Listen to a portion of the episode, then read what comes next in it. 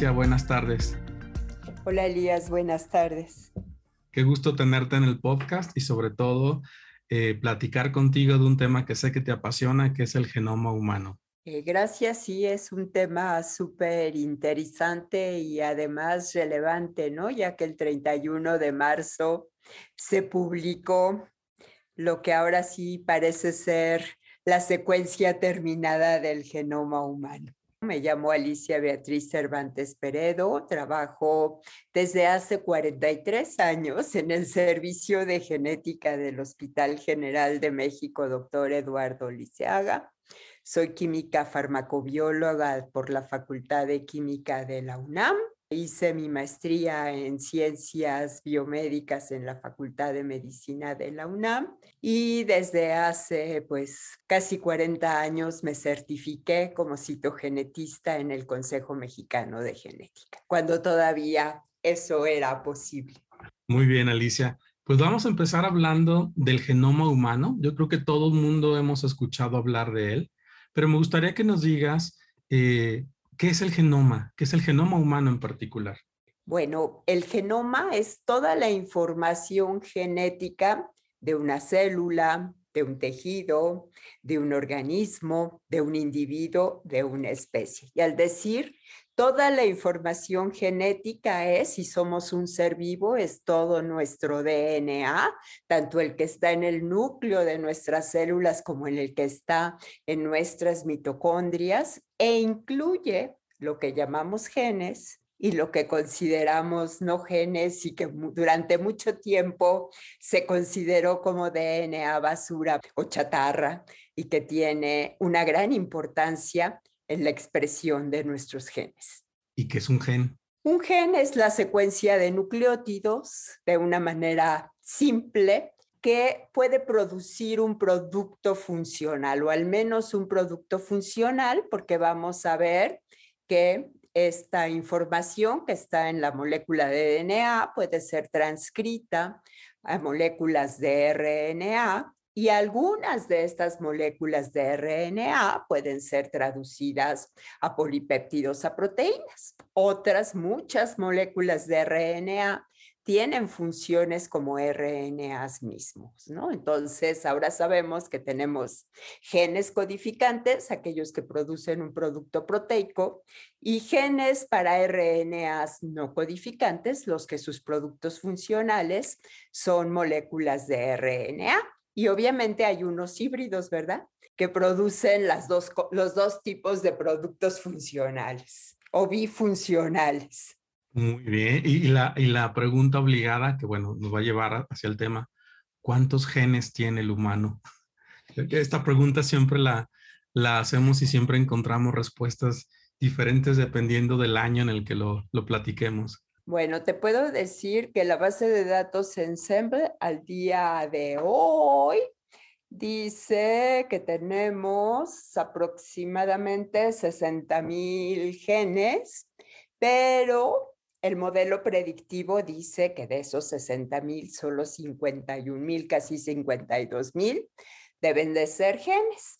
Y esto es porque estamos incluyendo los genes para proteínas, que son 20 mil, los genes para RNAs no codificantes, que son prácticamente 25 mil, y 15 mil genes para pseudogenes.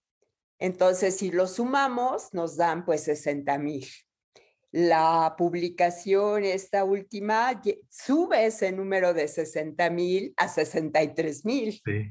Y, y, es muy interesante cómo esto va cambiando.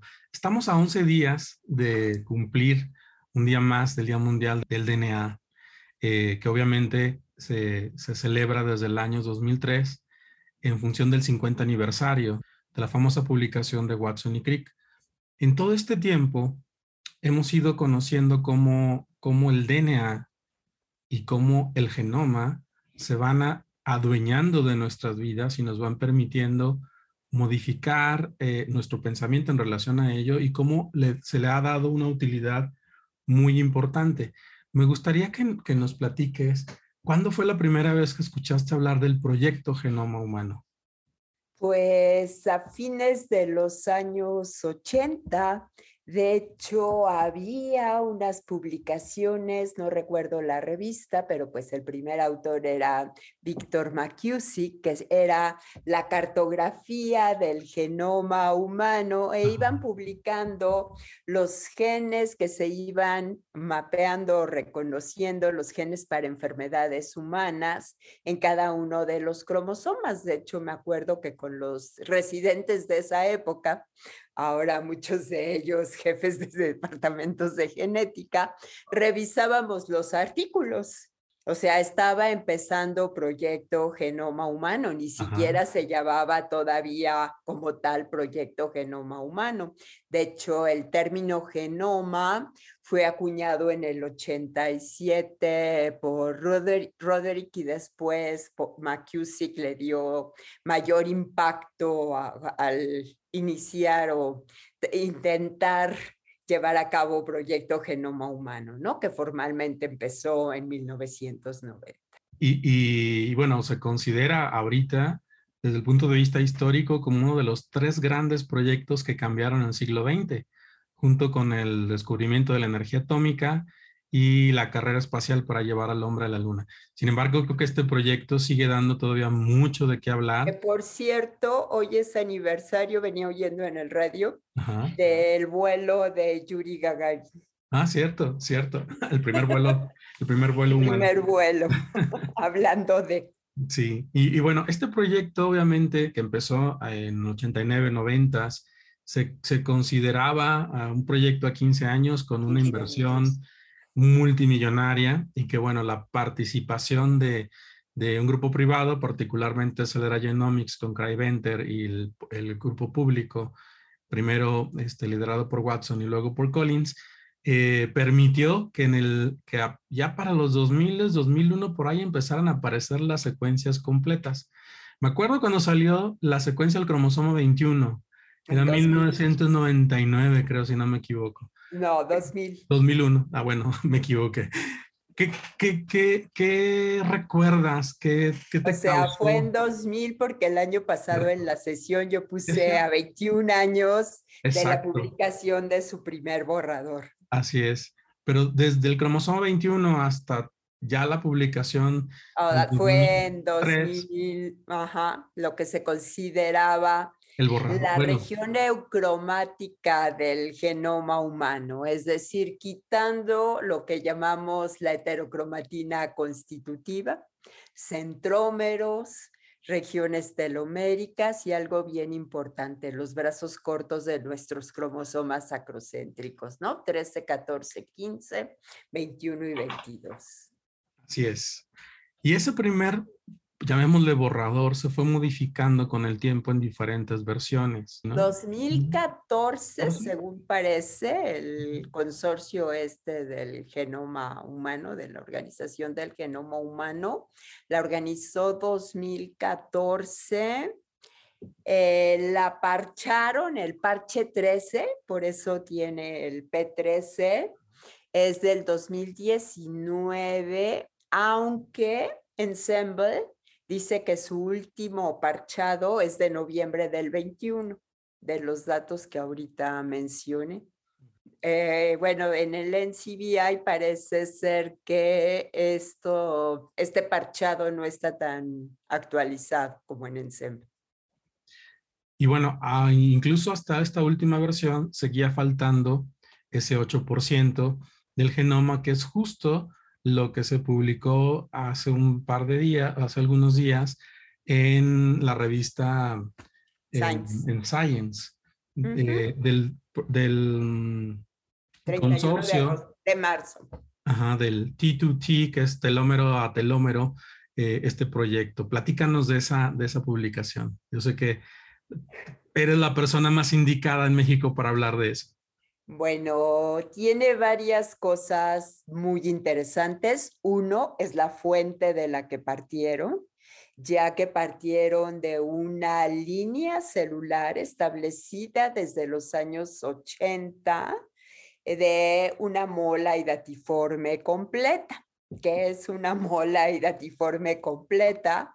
Pues es un cigoto que pierde el material materno, generalmente se expulsa todo el uso del ovocito con el segundo cuerpo polar y como en el citoplasma del ovocito están todas las señales para la programación de meiosis a mitosis y hacer un nuevo ser, se replica el genoma del pronúcleo masculino, el espermatozoide que entró, que obligadamente tiene que ser con cromosoma X, y entonces se duplica el genoma de ese cromosoma, con lo cual cada cromosoma queda duplicado y son exactamente iguales, es decir, no hay alelos diferentes, lo cual simplifica el ensamblado de las secuencias porque son prácticamente iguales. El único problema, pues, es que faltó el cromosoma Y, que bueno, ya después platicaremos qué se ha hecho al respecto. Así es. E, esa aproximación me parece muy interesante porque tienes un genoma duplicado, homocigoto totalmente, prácticamente. prácticamente. Creo que había unas pequeñas regiones donde por eventos de recombinación alguna cosa no eran exactamente. La otra cosa bien interesante que hicieron, aunque el artículo no nos dice, pero los comentarios al margen sí, es que hicieron que unos unas citogenetistas verificaran que de veras esas líneas celulares establecidas tuvieran 46 cromosomas, no tuvieran aberraciones estructurales visibles al microscopio, lo cual pues es bien interesante, ¿no? La otra cosa interesante pues es la tecnología para secuenciar. Eh, de hecho, es una combinación de varias tecnologías de alta resolución para poder hacer primero el, mapa completo y luego ir bordando fino eh, en las regiones este, problemáticas. Bueno, a lo mejor sería importante contarles cómo se hizo ese primer borrador. Ese primer borrador prácticamente, pues se juntaron varios genomas de varios individuos de grupos étnicos diferentes, se cortaron con enzimas de restricción y se metieron en vectores de clonación, principalmente de tipo VAX o de cromosomas artificiales de bacterias que realmente son derivados de un plásmido F, ¿no? De Escherichia coli, lo cual quiere decir que para tener muchas copias de la de los fragmentos del genoma humano para después poder ser secuenciados, la bacteria tenía que aceptar replicarlos cosa que no podía hacer cuando había secuencias muy repetidas porque forman estructuras secundarias y no tienen las enzimas necesarias, los tipos de para abrir esas estructuras secundarias. Y obviamente también los bioinformáticos, que mis respetos con la, todo lo que hicieron con la tecnología, pues si son secuencias que están repetidas miles de veces, pues es muy difícil ensamblar el orden de esas secuencias, ¿no? Entonces, el gran aporte de la tecnología que ahora llamamos de secuenciación de tercera generación, la cual, porque bueno, primera secuencia, primera generación de secuenciación sigue siendo la secuenciación Sanger, que pues generalmente andamos en el orden de una cadena Cuando secuenciamos, más o menos.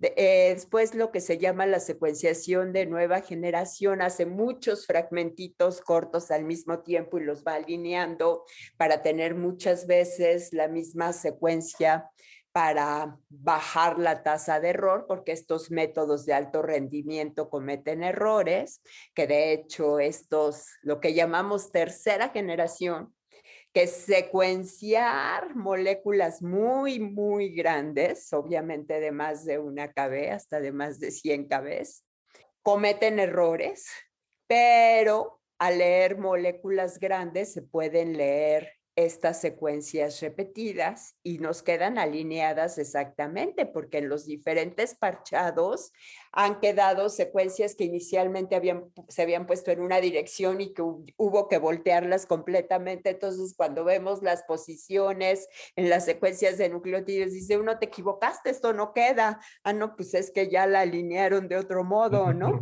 Sí. Entonces, pues sí, y es, no sé si quieras que digamos cómo son estas, estas métodos o simplemente que son para moléculas largas. Antes de leer el artículo pensaba, bueno, esto es como hacer un rompecabezas y te quedas con las, con las piezas que son de un solo color, que es más difícil acomodarlas. Pero ya con esta tecnología, más que rompecabezas, era como un hilo de estambre. Y las regiones que están repetidas son los nudos que es más difícil poderlos acomodar, pero siguiendo la línea de la hebra, de hecho tienen ahí una, una, descripción de hebras eh, para poder descifrar las secuencias de, lo, de, los, de, los cromosomas acrocéntricos. De los brazos cortos, porque además tienen, ¿qué es? 98.7 de identidad de secuencias en algunas regiones y entre unos cromosomas. Entonces, saber qué secuencia era de cada cromosoma pues se volvió un verdadero... Era imposible alinearlas con los métodos anteriores. Y, sin embargo, lo lograron muy bien. Obviamente, cuando revisamos las figuras en el, en el artículo, pues las regiones que se están agregando son precisamente las, las heterocromáticas y este, una gran región en el cromosoma 9 que obviamente era por una cuestión que tenía la mola. Este, casi toda la información, bueno, hay también un listado de cuántas bases adicionales se le fueron agregando a cada cromosoma. Sí, en total son 238, ¿no? Megabases. Obviamente la mayor contribución, el 76%, 182 megabases, son este, los satélites centroméricos. Así es. Y bueno, de todos los cromosomas. Y, eso también va cambiando, eh, o más bien va generando respuestas a, algunos fenómenos. Por ejemplo, la alta homología que existe en estas regiones, pues también nos explica por qué eh, hay, hay translocaciones entre ellos. Y la alta homología que existe también, y que a pesar de eso ahí hay nuevos genes, o encontraron nuevos genes, y corrigieron errores.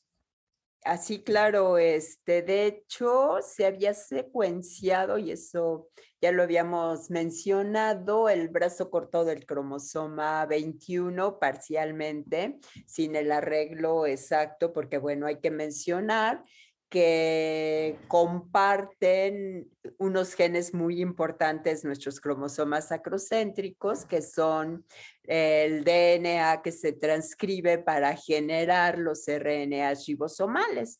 Y recordemos que los ribosomas son las fabriquitas de hacer proteínas de nuestras células y que pues obviamente sin estos RNA ribosomales no habría síntesis de proteínas, ¿no? Porque son en la estructura de ribonucleoproteína, pues permite la decodificación de, los RNAs mensajeros y la formación de los enlaces peptídicos, ¿no? Que si no hay otra manera de hacerlo.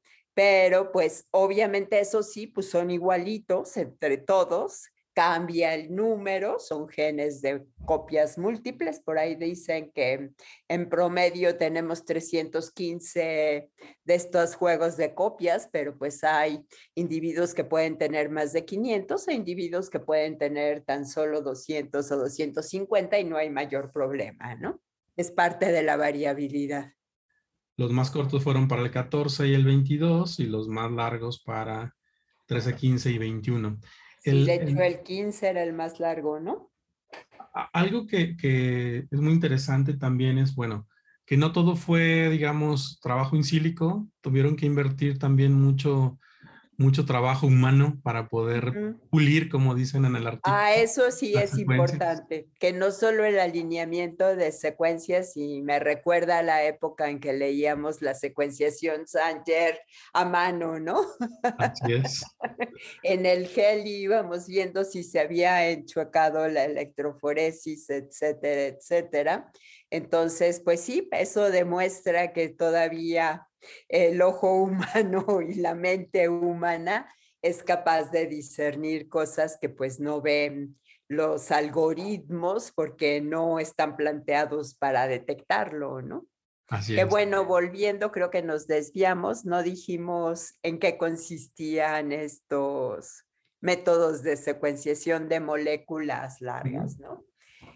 Uno, pues es prácticamente basado en síntesis, pero lo que hace es secuestrar en un pocito un fragmento de DNA en los cuales en sus extremos les pegan unos adaptadores para volverlo una molécula circular. Entonces queda atrapado en un pocito y en ese, con los adaptadores que le ponen para hacerlo circular, pues ahí se ponen los cebadores para irlo secuenciando durante síntesis, como hacen la mayoría de los sistemas de nueva generación. Entonces es un sistema de nueva generación, pero por la estrategia que guarda las moléculas ahí, pues les permite tener toda la secuencia de ese pedazo grandote. Y obviamente las dos cadenas, porque como lo hacen circular, pueden de hecho, esto baja la tasa de error. ¿No? Aquí, la ponen como un error por cada 10 de pares de bases. Ajá, por un millón, ¿no? Uno por megabase, ¿no? ¿Era? Por 10 millones. por 10. ah, 10 megas, sí, tienes razón. Sí, sí, sí.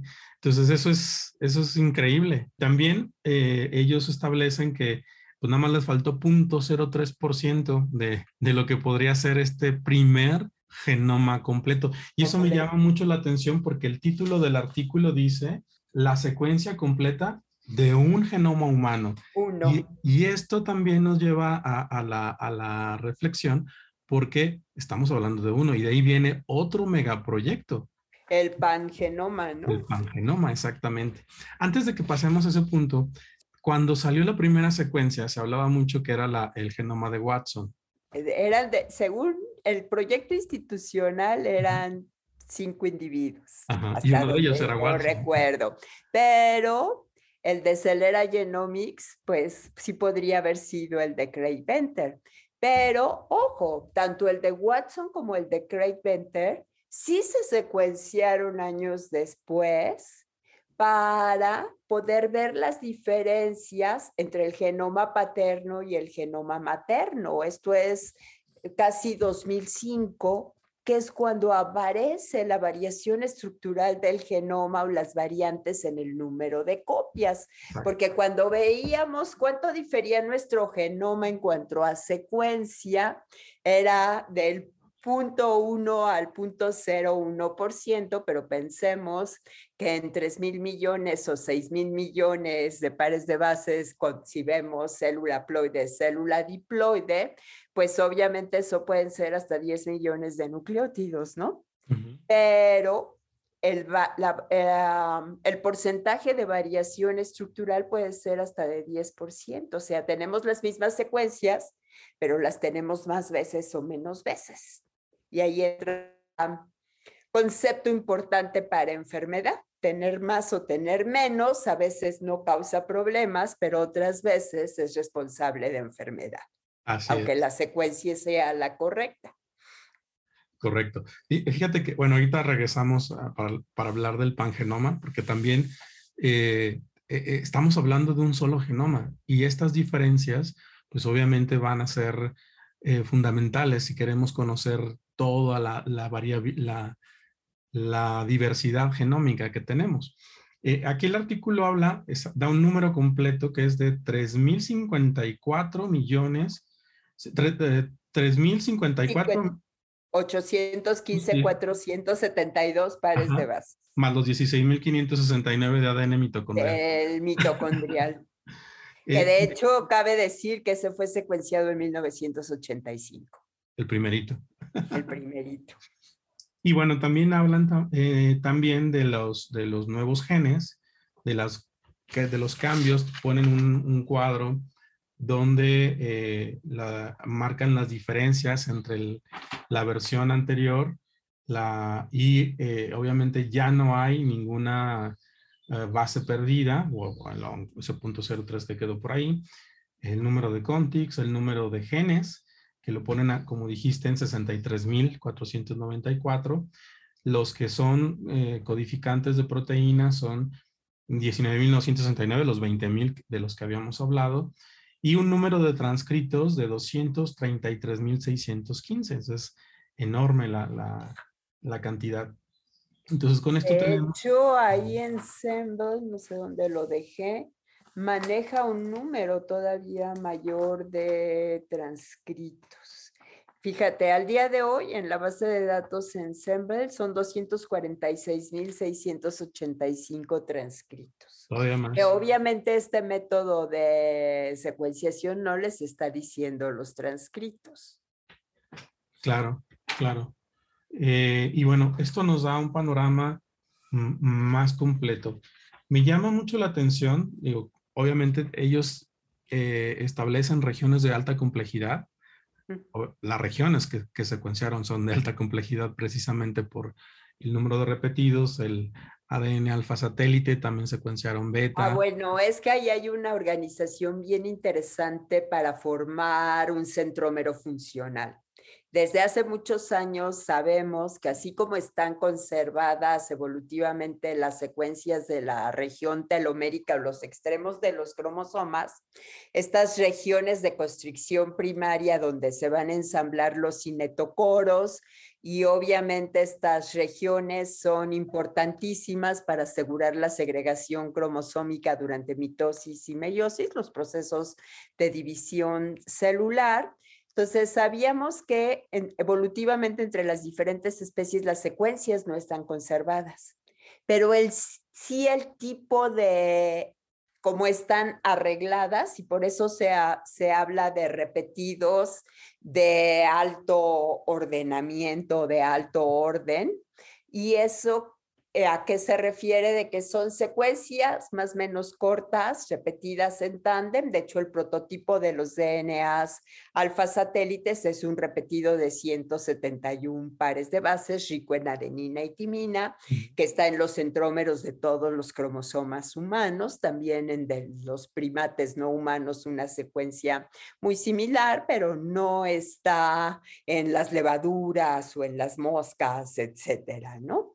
Entonces, lo importante aquí es la forma en que se arreglan estos repetidos.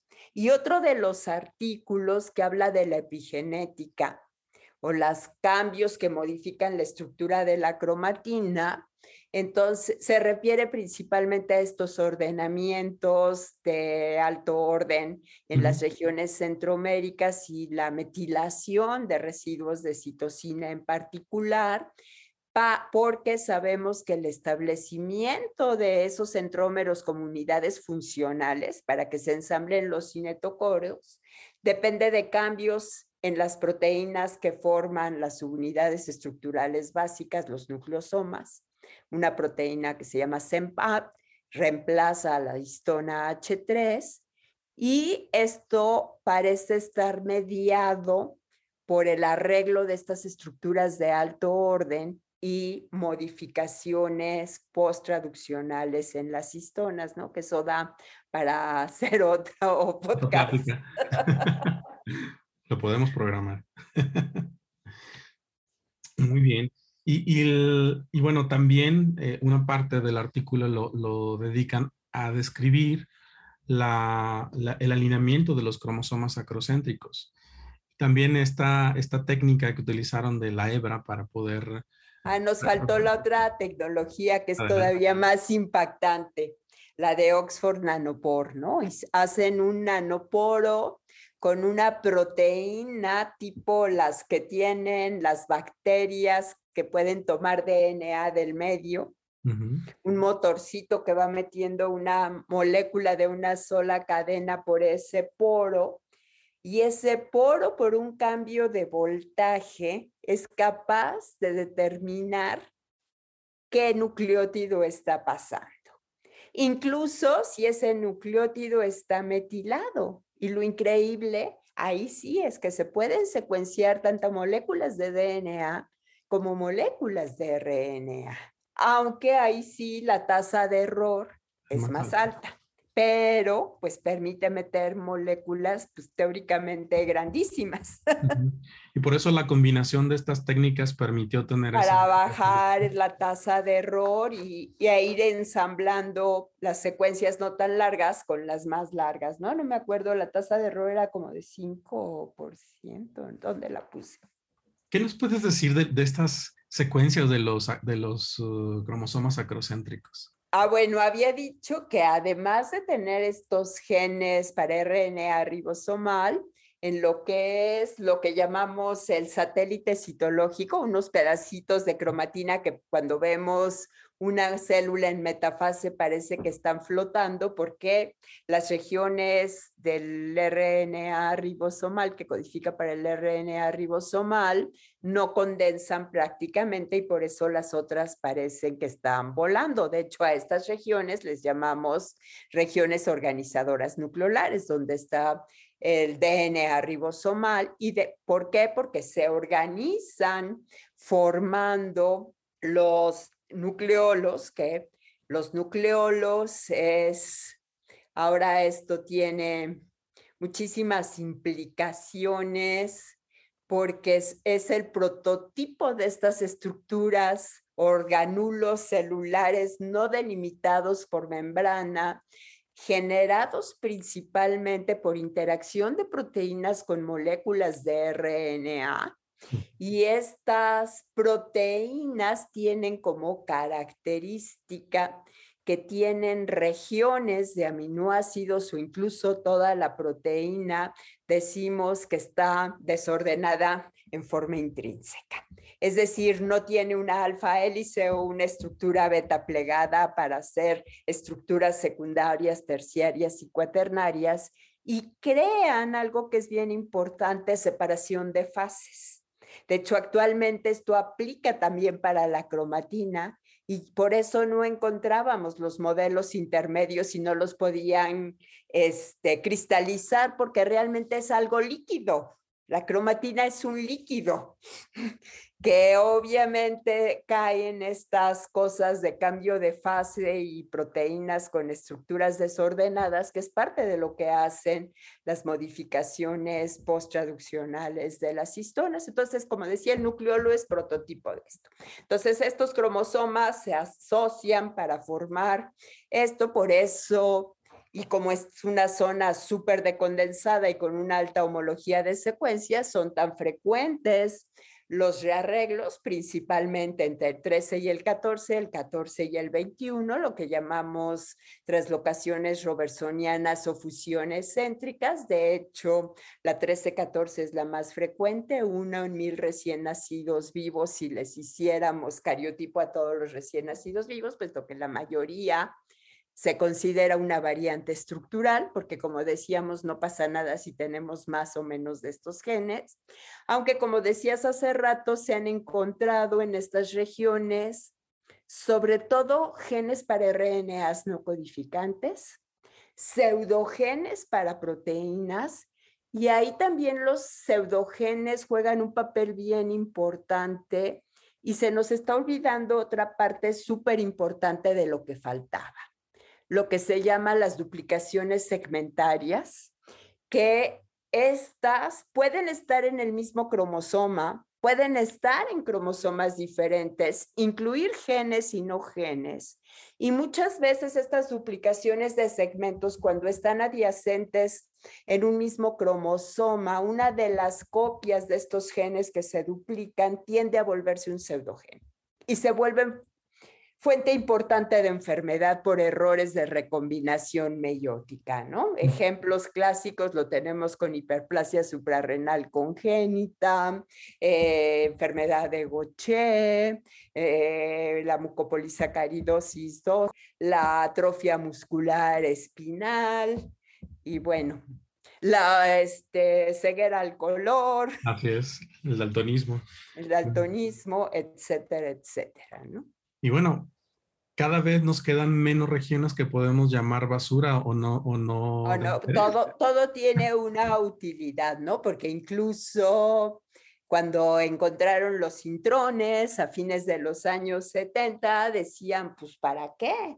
Pues es parte de la, el que nuestros genes tengan intrones y exones permite que se usen alternativamente y que con un mismo transcrito primario se generen diferentes RNAs mensajeros o RNAs no codificantes, porque incluso ahora sabemos que muchos microRNAs salen de los intrones mismos, o que incluso ahí hay agrupamientos de de microRNAs que están, pueden estar bajo control de un promotor diferente o del promotor del gen que codifica para proteína, ¿no? Entonces, tenemos genes sobrelapados, genes adentro de genes y todo es parte de la regulación, que eso me llamó la atención de la, esa tabla grandota que tiene el artículo que dice que encontraron que previamente solo había 263 genes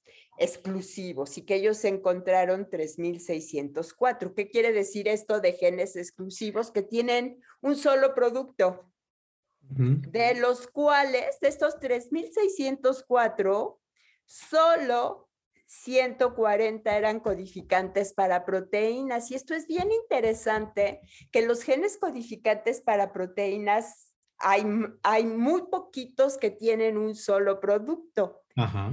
Y en general vamos a ver que los genes que dan RNAs no codificantes largos, sobre todo de más de una KB, generalmente tienen un solo producto, que también es otra forma de, de organizar, porque incluso cuando la estrategia era buscar genes para proteínas, había regiones que les llamaron ultraconservadas del genoma cuando las comparaban con otros organismos cercanos y lejanos y donde aparentemente no había genes para proteínas porque no encontrábamos marcos de lectura abierto. Entonces decían, bueno, deben de tener elementos reguladores y obviamente el adelanto tecnológico, el permitirnos estudiar los transcritos, ¿qué permitió ver? que hasta 80-90% de nuestro genoma, dependiendo de las células, etcétera, el momento del desarrollo, se transcribe. Y en estas regiones ultraconservadas, obviamente hay genes para RNAs no codificantes largos, que cumplen todas las funciones, todos los puntos donde nos podamos imaginar que puede ser regulada la expresión génica, ahí están un RNA no codificante, largo o pequeño, pero ahí anda. Y eso pues obviamente nos, va, nos ha cambiado nuestra manera de, conocer y reconocer el genoma. Y, la pregunta que ahora viene es, ¿qué sigue? Pues algo bien difícil a lo cual nos estamos enfrentando. Eh, aunque se haga la secuenciación completa de un genoma para buscar enfermedad, bueno, antes quisiera hacer un comentario sobre el cromosoma Y que falta que nos faltaba. Me enteré también por los chismes aparte a la publicación del genoma completo que hay un biólogo de la Universidad de Harvard que hace años él y sus padres donaron muestras de tejido para estudios de genoma y comparaciones entre individuos. Y ya se secuenciaron su cromosoma X y su cromosoma Y. ¿Por qué el X y por qué el Y? Porque pues sabemos que el cromosoma X y el Y divergieron hace muchos millones de años de un par de cromosomas que pues fue autosómico y que aunque mantienen todavía genes en común, sus funciones han cambiado. Entonces, para, para, que facilitar el reconocimiento de estas secuencias, entonces, pues en breve lo publicarán, ya están depositadas en los bancos de datos, las bases de datos, estas secuencias. Y de hecho, se supone que el genoma de este individuo, Peshkin, que se va a volver famoso, este, es el primero que va a ser completado por la tecnología de T2T. Esos son los chismes, ¿no? Antes de que su meta es completar por lo menos 300 individuos para secuenciar los T2T eh, de grupos étnicos diferentes, para ver la variabilidad, que también va a ser bien importante para el punto a donde íbamos a entrar. Como genetistas humanos, genetistas clínicos, pues nos interesa el área de diagnóstico para poder ofrecer mejores este, perspectivas a nuestros pacientes, ¿no? Tanto en su diagnóstico, en el asesoramiento genético, riesgos de recurrencia, pero también en estrategias de tratamiento. Entonces, pues creo que eso es lo que sigue, porque no basta tener la secuencia, hay que entenderla. Ah, es la parte más difícil. Esa es la parte más difícil. O sea, la gente pensó que con la publicación del genoma humano teníamos la bola mágica y que al tener la secuencia íbamos a saber qué enfermedades vamos a tener. Pero se les olvida que lo que somos es el resultado de nuestro genoma, todo nuestro genoma, porque yo siempre digo, los genes viven en sociedad y deberíamos de aprender de ellos. Así es. porque no se puede hacer nada en forma independiente. A veces, aunque un gen esté mal, el resto le ayuda y no hay enfermedad. Y otras veces parece que un gen está bien, eh, que era el que decíamos que era el responsable de la enfermedad, pero pues lo que no funciona es su entorno o el ambiente, ¿no? Claro. Porque obviamente pues, yo les digo que los chícharos de Mendel, aunque tuvieran genes para hacer plantas de tallo largo, pues nunca va a crecer si no le da el sol, no lo regamos, no hay nutrientes en el suelo, pues lo mismo pasa con cualquier célula y cualquier individuo, ¿no? Claro, claro.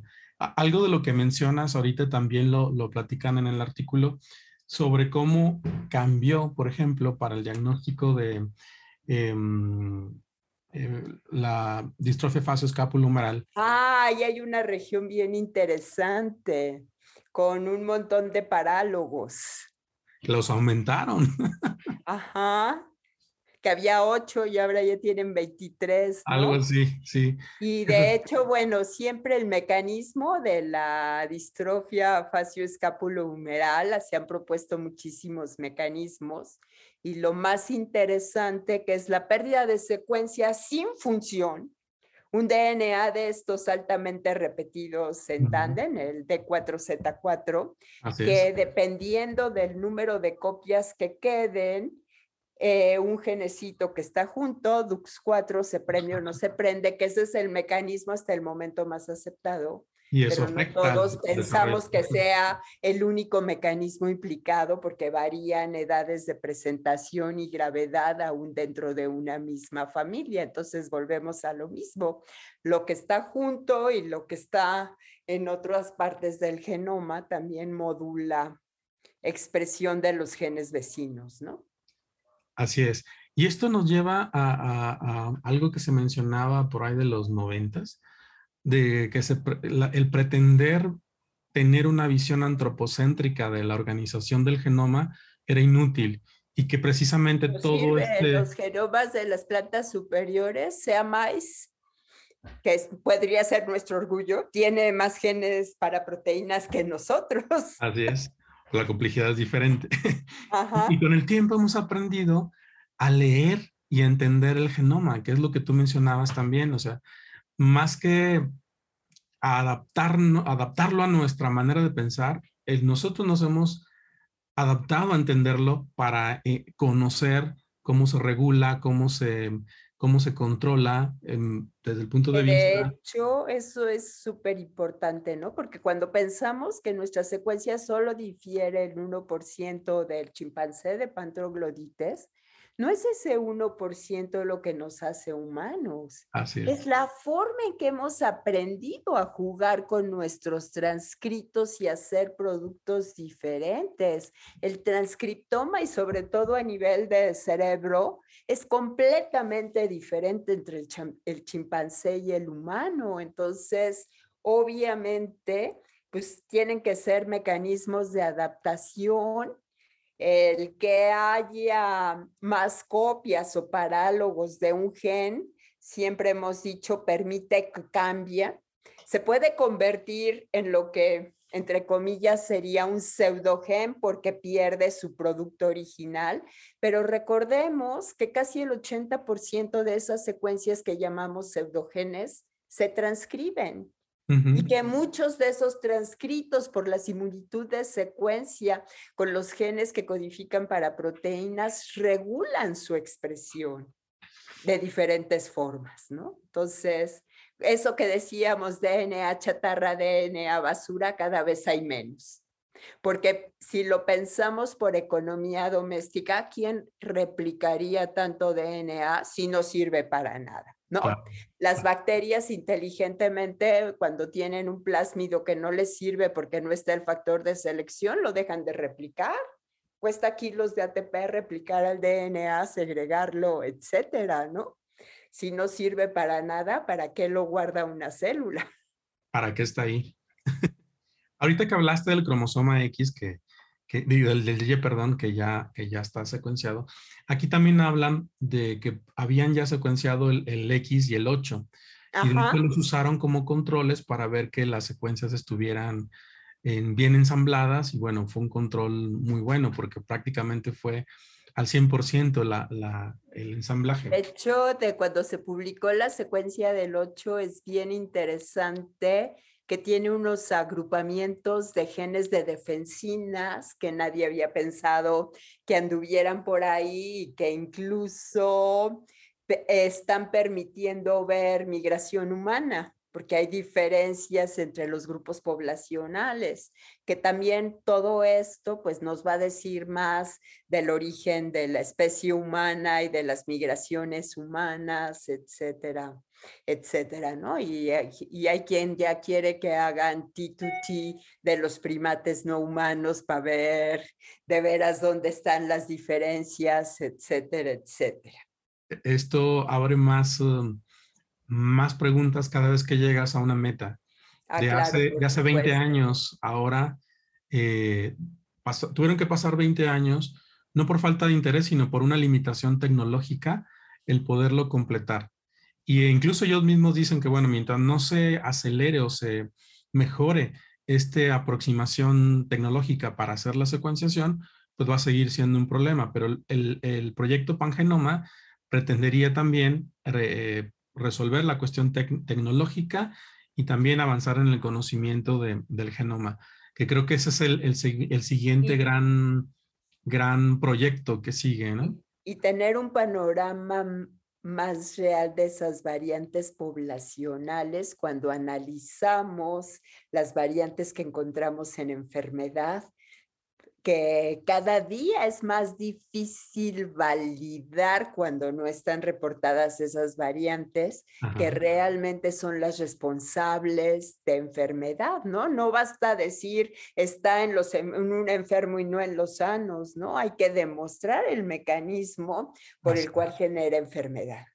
Y eso genera mayor complejidad, pero también mayor certeza. Ah, claro, certeza y conocimiento, como decíamos al principio, del mecanismo molecular, de la patofisiología y que nos permite diseñar, que ese es otro mundo también eh, súper interesante, los fármacos dirigidos. Así es. Los fármacos genómicos o la química genómica. Química genómica. Tú ya respondiste una pregunta, eh, bueno, ya nos adelantaste la respuesta del por qué no estaba incluido el cromosoma Y y qué faltaba, pero bueno, ya nos explicaste que muy pronto va a salir esta, esta secuencia. Y finalmente, eh, ellos cierran el artículo hablando precisamente de lo, de lo que falta por hacer, o sea, que este es un genoma y que faltan al menos 300 para seguir en, el siguiente nivel. Pero eh, esperemos saber qué sale cuando terminen el de Peshkin.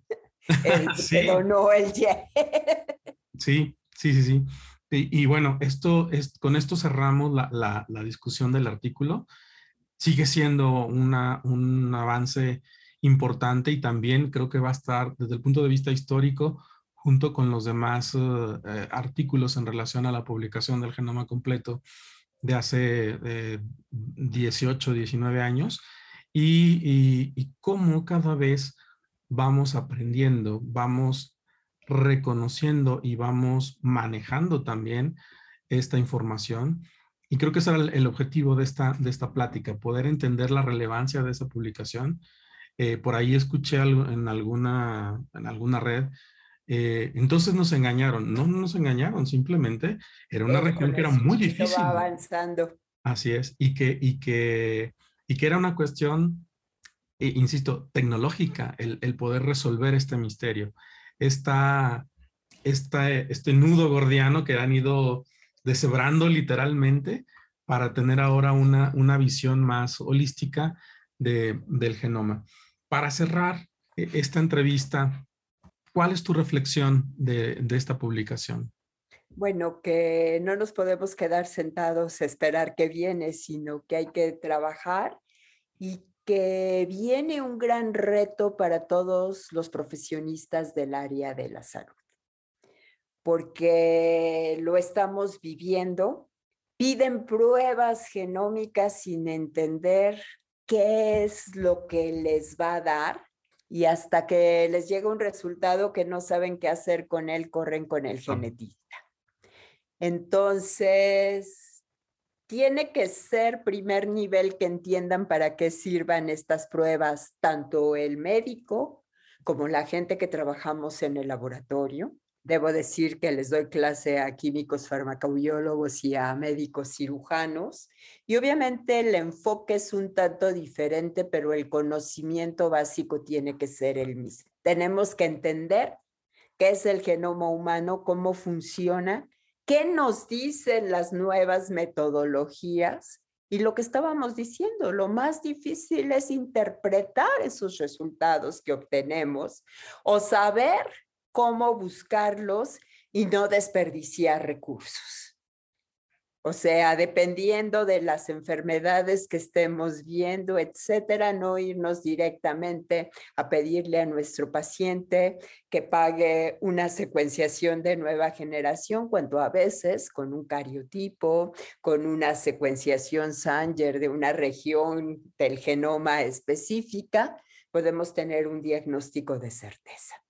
Muy bien, Alicia, pues te agradezco mucho esta... esta no, al contrario. Creo que ha sido bastante ilustrativa. Hablaremos más adelante de otras, sobre todo de epigenética, que también es un tema que dominas muy bien. Bueno, muchos temas que dominas. Eres una persona bastante actualizada en la información. Manejas información muy precisa y, y de manera muy elegante.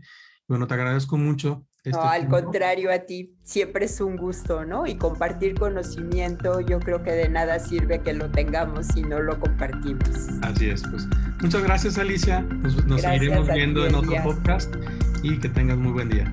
Gracias, igualmente.